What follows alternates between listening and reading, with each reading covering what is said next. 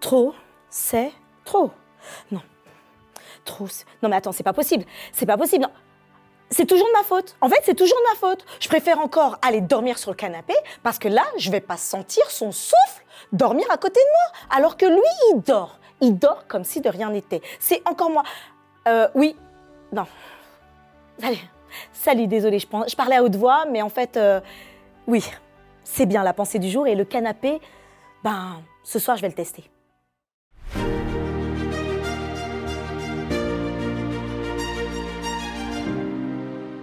La pensée du jour se trouve dans Éphésiens chapitre 4 verset 26.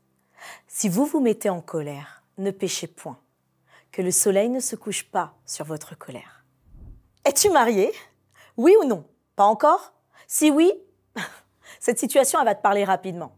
Pas encore? Bah tu le comprendras en réalité. Et si tu es loin de tout ça, eh bien prends-en de la graine.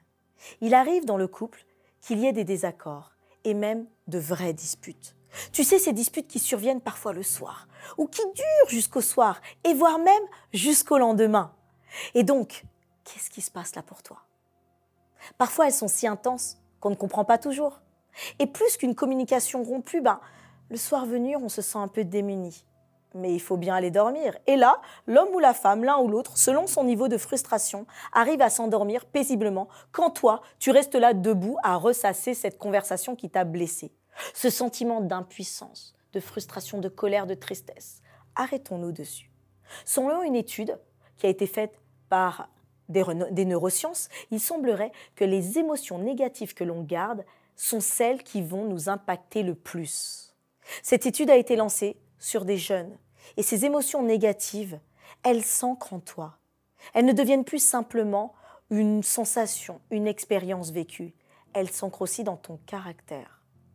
Ils disent même que nous avons étudié le processus neurobiologique sous-jacent de la suppression des souvenirs qui sont les plus difficiles.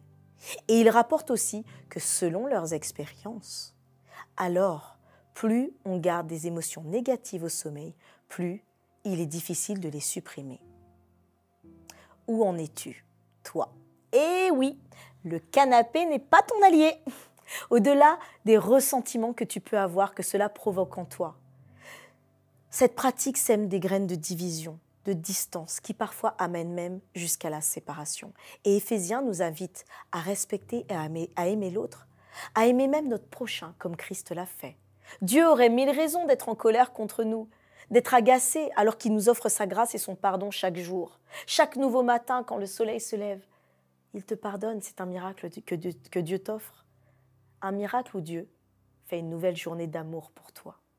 Alors, ne laisse pas ces heures précieuses de la vie être gâchées par des attaques spirituelles qui vont t'éloigner de l'amour de ton bien-aimé, de ta bien-aimée. Rappelle-toi, ne laisse pas le soleil se coucher sans être réconcilié.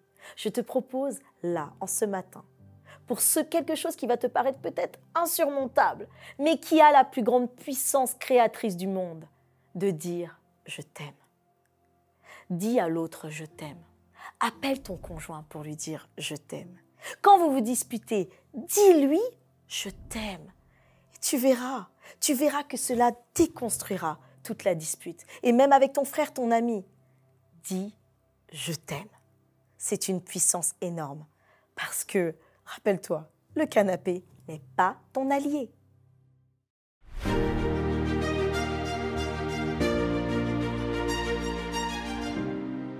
Quel cadeau précieux cette vie, cette beauté d'avoir ce Dieu qui te permet d'être réconcilié, d'aimer. Alors laisse tes commentaires, laisse tes pensées, laisse aussi tes encouragements pour d'autres et pense à t'abonner, à liker et surtout à partager parce que d'autres personnes ont besoin de se réconcilier.